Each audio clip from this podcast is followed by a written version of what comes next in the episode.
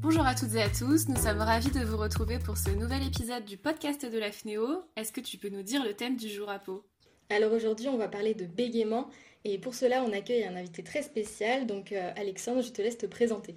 Alors bonjour à tous et à toutes, je suis Alexandre, vice-président en charge de la communication à GAIS, donc c'est la Fédération territoriale euh, de Lyon, et je suis euh, en études en soins infirmiers.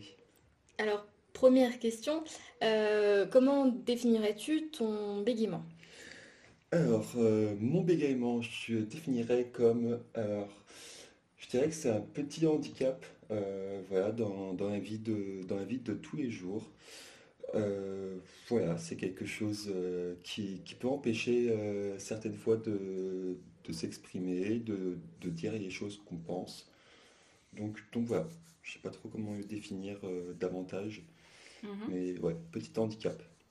Non, bah écoute, euh, c'est très bien, c'est intéressant de savoir comment toi tu le vois de ton côté.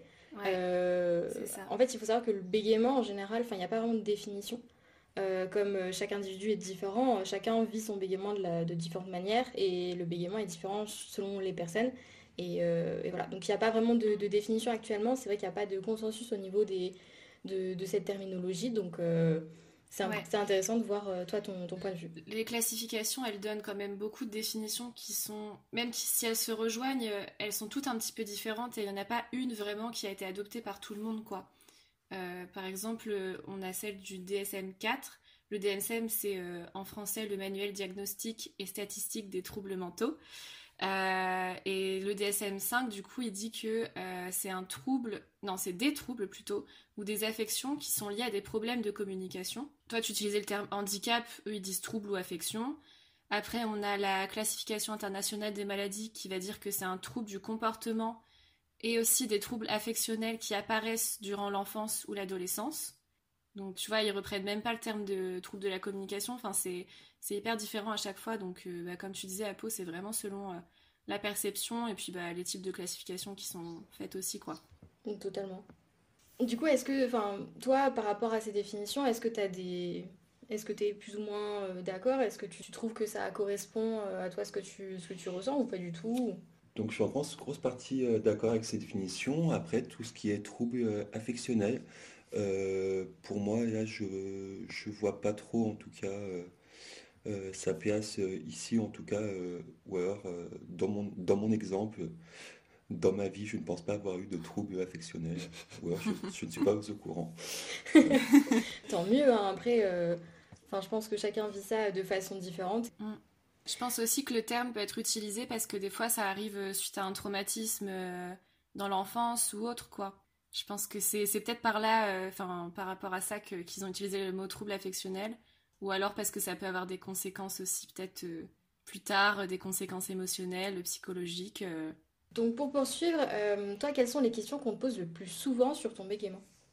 Oula, on me pose pas mal de questions. C'est si ça me dérange vraiment dans ma vie, si d'où est-ce que ça vient aussi, tout simplement. Si j'ai vécu des traumatismes quand j'étais petit, euh, il y a aussi des idées comme quoi je, c'est parce que je réfléchis euh, trop euh, et trop vite par rapport à, ma parole. voilà, ça c'est des questions qu'on me, qu'on me pose, d'où ça vient, si ça se soigne aussi également.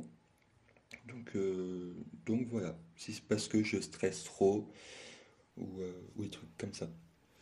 Et toi, est-ce que tu as des. Enfin, est-ce que tu réponds à ces questions euh, Comment tu y réponds Ou est-ce que ça t'agace euh, Non, non, j'y réponds bien parce que euh, je suis en accord avec, avec mon bégaiement et que je trouve ça intéressant d'informer d'informer les autres dessus. Comme ça, plus, plus on informe les gens, mieux ils sauront, bah, mieux ils connaîtront cet handicap, ce trouble.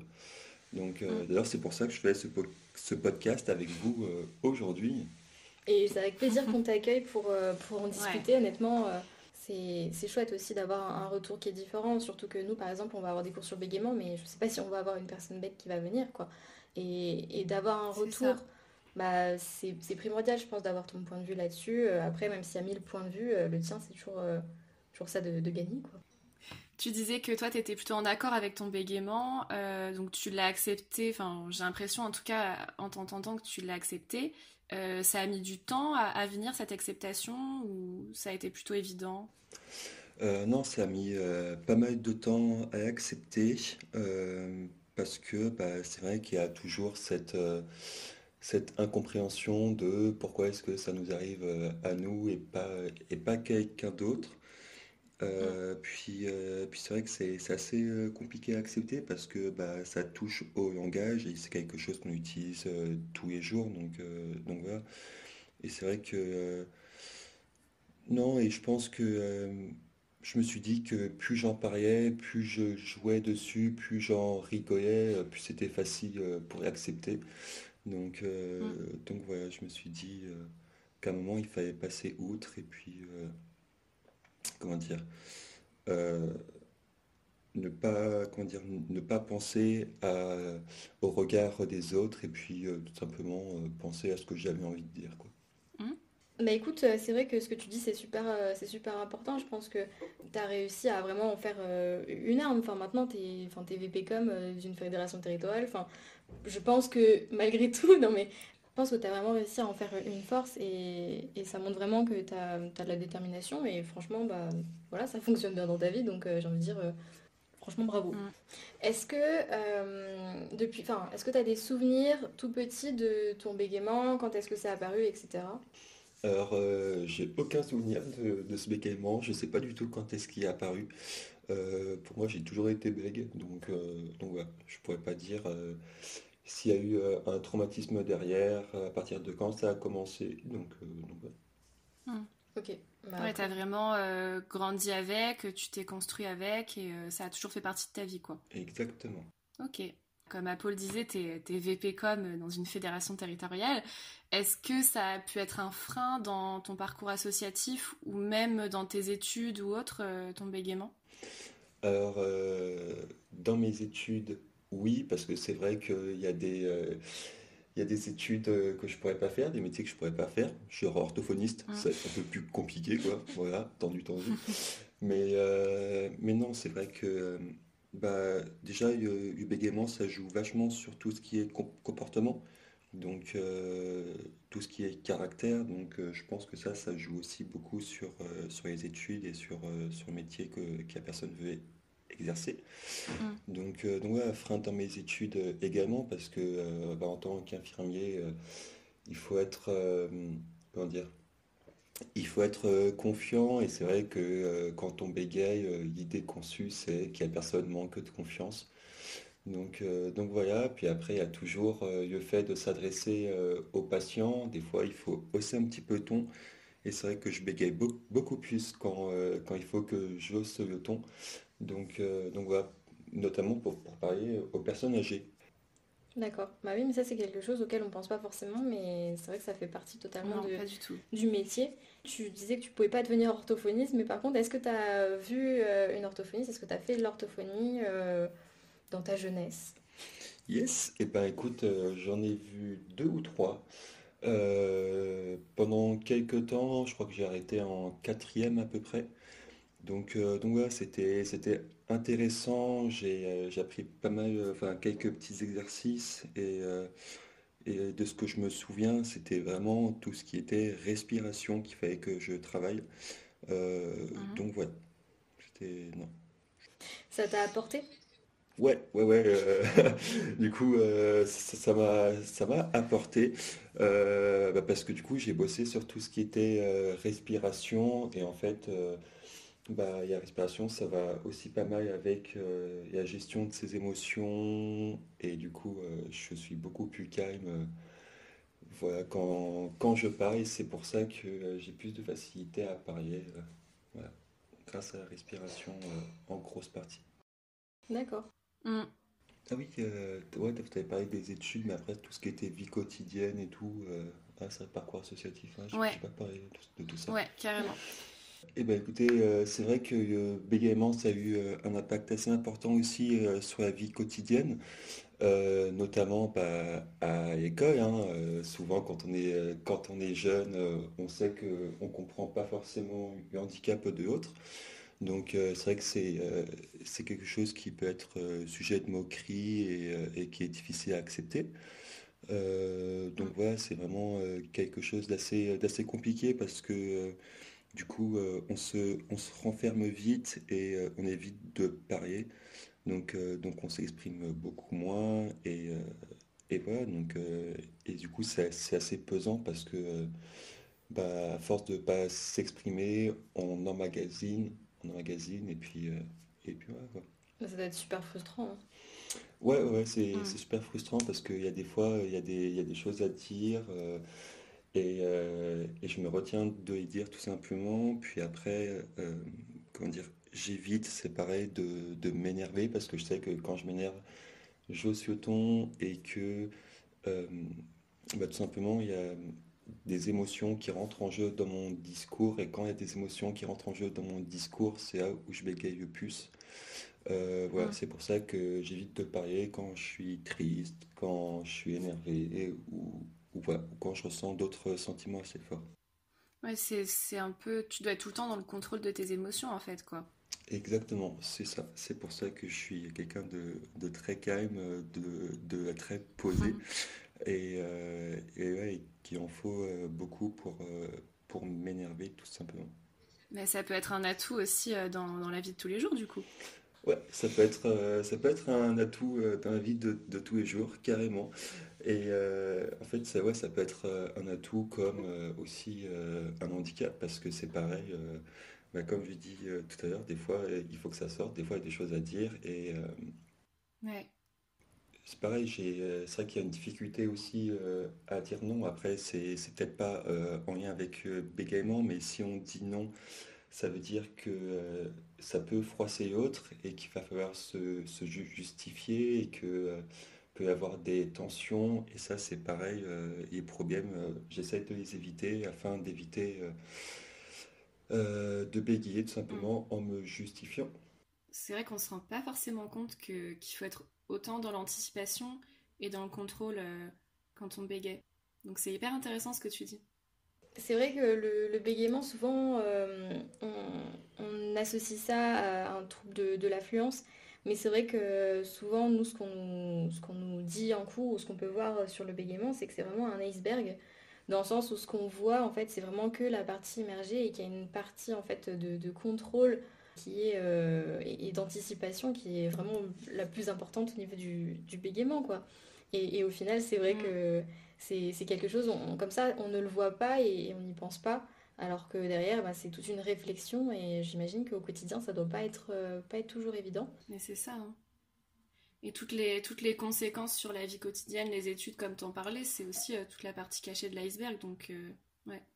C'est vraiment intéressant d'entendre ce témoignage. Enfin, tu disais qu'au final, ça rentre pas trop dans le bégaiement, enfin ce que tu pouvais dire à la fin, mais, euh, mais moi je trouve que c'est quand même super intéressant que les gens sachent aussi.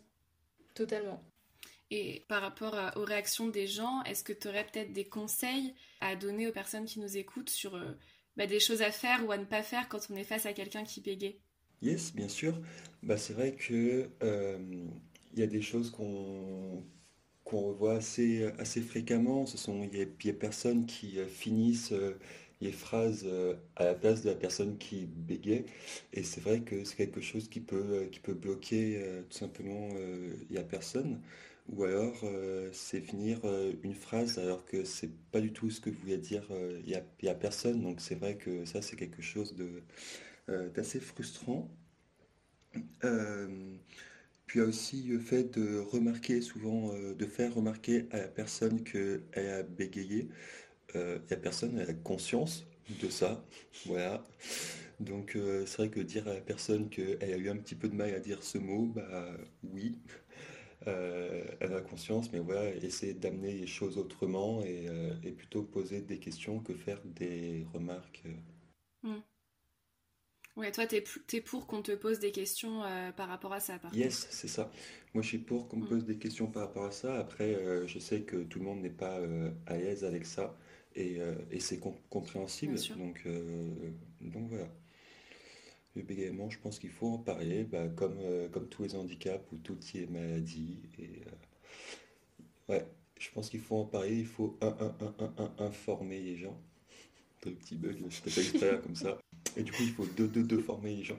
Euh, voilà, Non, mais c'est vrai que je pense que plus, plus le nombre de personnes euh, est, sensibilisé, euh, plus ça permettra aussi bah, aux personnes qui bégayent de, en fait, de pouvoir s'exprimer de, la manière la plus posée possible et sans peut-être sans crainte. Après, bah, typiquement, tu dis que souvent tu, réponds aux questions des gens, mais du coup, est-ce que tu as des, as des anecdotes liées à ton bégaiement, que ce soit positif ou négatif, mais euh, parce que je pense que tu dois souvent, euh, étant donné que tu es VPcom, euh, tu dois souvent avoir à, peut-être répondre à des questions et j'imagine que comme tu as un sens de l'humour assez développé, tu dois bien avoir de quoi nous raconter. ouais, j'ai pas mal d'anecdotes. Après, c'est vrai que des positives, c'est un peu plus compliqué parce que, bah ouais, positif, c'est juste moi qui joue mon bégaiement auprès des gens. Euh, ah bah si, positif d'ailleurs. Euh, par exemple, quand on fait des euh, travaux de groupe et que j'ai la flemme de passer devant tout le monde pour expliquer ce qu'on a fait en groupe, j'ai juste à dire que je suis bègue et que ça va prendre un temps fou, tout simplement. Puis après, tu as des fois, dans, dire, pour certains partiels qui se passent à l'oral, on me demande si, si je veux un tire-temps ou pas. Personnellement, j'en ai pas besoin, mais, euh, mais voilà, c'est toujours euh, du, temps de prix. Puis après, euh, j'ai l'impression que des fois, les profs sont un peu plus gentils avec moi quand je passe à l'oreille parce que parce qu'ils pensent que je suis stressé à mort et du coup, ils essaient de me détendre, de me mettre à l'aise. Mm. Voilà. Et d'autres petites. Bah, c'est cool aussi qu'ils fassent cet effort-là même si toi t'es pas forcément stressé, c'est quand même bien qu'il le fasse quoi. Exactement, euh, c'est vraiment bien euh, de, réagir comme ça. C'est vrai que je préfère une personne qui réagit comme ça qu'une euh, personne qui est plutôt dans une incompréhension et, et dans le je m'en foutisme. Donc, donc voilà. Mm. et sinon j'ai plein d'autres anecdotes non, à raconter. Il y a, il y a une fois, euh, il y a même plusieurs fois où euh, dans un magasin, dans, dans une boulangerie, tu arrives, euh, tu veux acheter un truc, sauf que tu sais que ce mot, tu n'arrives pas à le dire, et du coup, bah, tu prends autre chose. voilà, et ça, c'est quelque chose d'assez frustrant parce que tout simplement, tu n'as pas envie de bah bégayer devant, devant la boulangère, devant le boulanger et devant les clients qui sont à côté. Donc, donc tu essayes de faire ça le plus rapidement possible et et voilà, tu, tu prends vraiment euh, les mots que tu arrives à dire. Voilà. Oui, parce que du coup, euh, euh, le bégaiement, c'est vraiment une gymnastique du langage. On remplace beaucoup de mots qu'on ne peut pas dire par d'autres qui sont plus faciles à dire. Donc, mhm. tout en évitant de changer le sens de la phrase. Donc, donc c'est vrai que c'est assez complexe parfois, mais, mais on s'en sort. Euh, voilà. Euh, ouais, d'autres euh, anecdotes. j'ai vraiment du mal à dire mon prénom. Et souvent, quand les gens me, me connaissent pas et qu'ils me demandent mon prénom comme ça, et que j'essaye de répondre sans mettre en fait de mots avant, c'est-à-dire je m'appelle Alexandre, euh, et ben en fait, j'ai un blocage euh, dessus et du coup, bah, ça se voit sur mon faciès, c'est un petit tic. Et euh, très souvent, on me demande si je fais un AVC. Et c'est vrai que c'est quelque chose d'assez drôle parce que dans, ces cas-là, tu es, mais euh, du coup, bah, euh, quand, quand, une personne te, euh, te dit ça, souvent tu lui dis bah non, je suis bègue et il n'y a personne, genre elle sait plus trop où se mettre et tout. Et, et du coup, mm. c'est c'est assez drôle aussi dessus.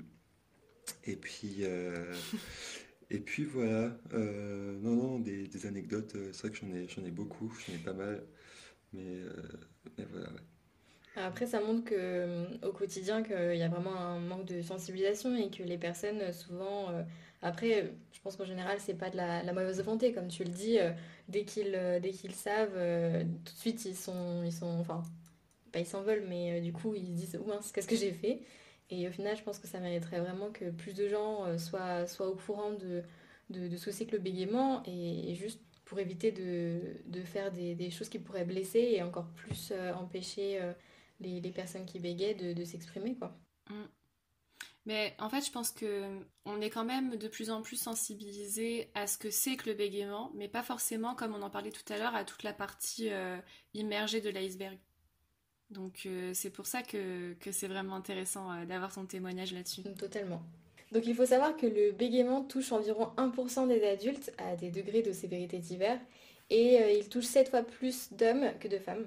Et ça, c'est tiré d'une étude, enfin d'un article qui est donc euh, sorti dans Neuropsychologie du bégaiement, euh, de la compréhension au traitement. Et donc cette information-là, euh, on vous mettra la source évidemment pour que vous puissiez, si jamais ça vous intéresse, en lire davantage. Alors on arrive à la fin de ce podcast, Alexandre. Est-ce que tu as un petit peu de promotion à faire du côté de Gaëlis En général, quand on reçoit des fédérations, on aime bien parler de leurs projets. Donc écoute, c'est ton moment, c'est ton instant. Vas-y, oui, donc actuellement à Gaïs, on organise des distributions de paniers de première nécessité une fois tous les deux semaines, voilà, pour les étudiants, euh, euh, pour tous les étudiants d'ailleurs euh, de Lyon.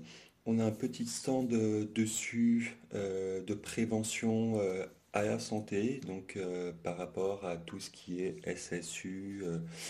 on parle de tout ce qui est santé mentale aussi également, de différentes choses. Euh, voilà, difficultés euh, financières également. Et c'est vrai que je pense que c'est bien d'accompagner euh, les étudiants dans cette période qui est assez difficile pour tout le monde. Ouais, totalement. Bah, c'est franchement c'est super. Et vous en êtes à combien de paniers distribués? Donc là, on est actuellement à plus de 20 000 paniers ah distribués depuis le début de cette période de, de, Covid.